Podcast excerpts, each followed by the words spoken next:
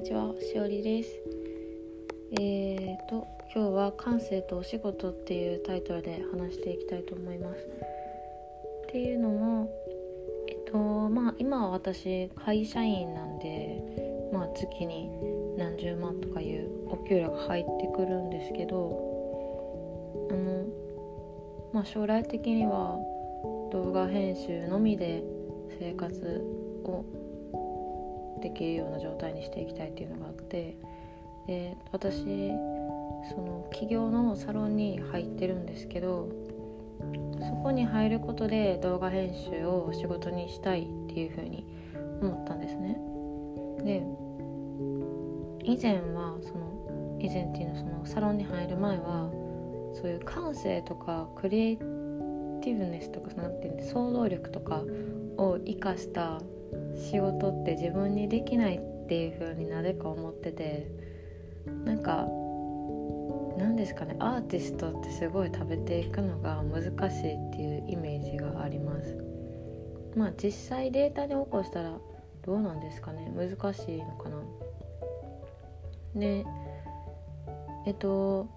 そういう風にまあ感性を生かしたお仕事っていうのは難しいっていうふうに思っていてかつ自分にはできないっていうふうに思ってたんですね。ででもそのサロンの中で好きに好きっていうことに集中して意識を研ぎ澄ませるっていうそういう習慣をつけたことによってなんか感性を生かした仕事って自分にもできるなっていうふうに持ってきたんですよ。っていうのもなんか何ですかねその冷静に考えてその私あの WeHeartIt っていうアプリがあってそのアプリは、まあ、画像を保存できたりするアプリなんですけど、まあ、全然有名じゃないですよね で、えっと、それを高校生ぐらいの時からずっとやっててで自分がフォルダにその自分の好きなあの画像をね保存できるんですよアプリ内で。でそれに対してまたそれのフォルダがいいねって思った人がフォローしてくれたりっていうのがあるんですけど私そのアプリでフォロワー1万人以上いるんですよ。でなんかそれも別に頑張ってなくて気づいたらって感じだったんですね。でまあ実際に画像を作ったのは私じゃないですしそこの画像に写ってる人も自分じゃないんですけどやっぱり自分が好きなものを好きって言ってくれる人がこれだけいるっていうことはなんか裏付けにもなるなと思いましたでまあ最近だったら私の大学の時の仲いい友達がいるんですけどその子がすごいおしゃれで服とかなんか本当におしゃれに関することのそのセンスが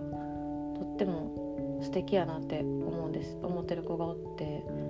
でその子のインスタのねストーリーにネイル載せてたんでいいいいねっていうかなんかリアクションしたんですよ。そしたらなんかその子があのしおりになんか褒められたらめっちゃ嬉しいみたいないう風に言っててしおりのセンスが好きやからみたいな風に言ってもらえていや私もあのそのあなたにそんな風に言われたらめっちゃ嬉しいみたいなあなためっちゃおしゃれやからみたいなそういうお互いのセンスに惚れ合ってるみたいななんか平和な世界なんですけどやっぱりでもそういう風に言ってくれる子がいてやっぱり何ですかね自信にもなるしそのセンスとか感性を生かした仕事って実際に存在もしてますそれで食っていってる人もいるじゃないですか。でなんでなんか今まで自分にはできないっていう風に考えてなとかなとかもねちょっとやっぱり好き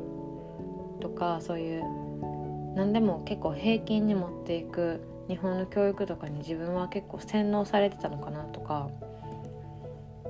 思いますね。でもやっぱり